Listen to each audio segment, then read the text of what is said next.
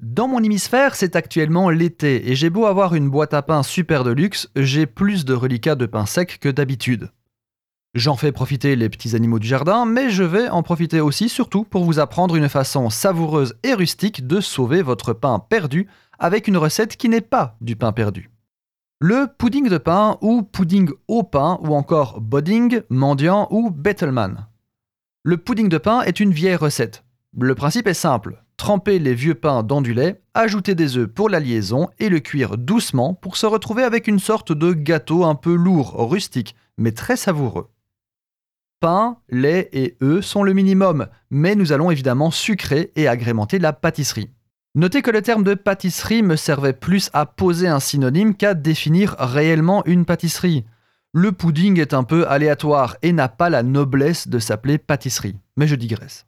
On agrémente de beurre, de sirop, de fruits secs, de pépites de chocolat, en fait ce que vous voulez. C'est vraiment ce qu'on appelle une recette de vide frigo, ou plutôt dans notre cas de vide placard. Et quelle est-elle cette recette? Eh bien vous prenez le pain et vous le trempez dans le lait. Vous allez le ratatiner avec les doigts ou avec une spatule, laisser un peu tremper pour obtenir une pâte. Là, vous versez les œufs et la garniture et hop au four. Niveau chiffre, comptez un œuf pour 30 g de sucre, 30 cl de lait pour 100 g de pain. C'est une belle base, hein, n'hésitez pas à corriger suivant votre goût. Vous enfournez à une température de 160-180 degrés Celsius.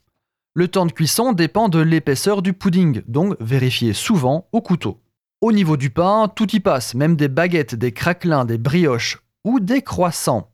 Au restaurant, je sers parfois du pudding de pain, mais dans une version plus raffinée. Je le fais avec des croissants frais et je le toast avant de servir. Notez que cette version fancy s'écarte énormément de la philosophie originelle du pudding, qui est là pour recycler avec gourmandise les restants de pain et de boulangerie.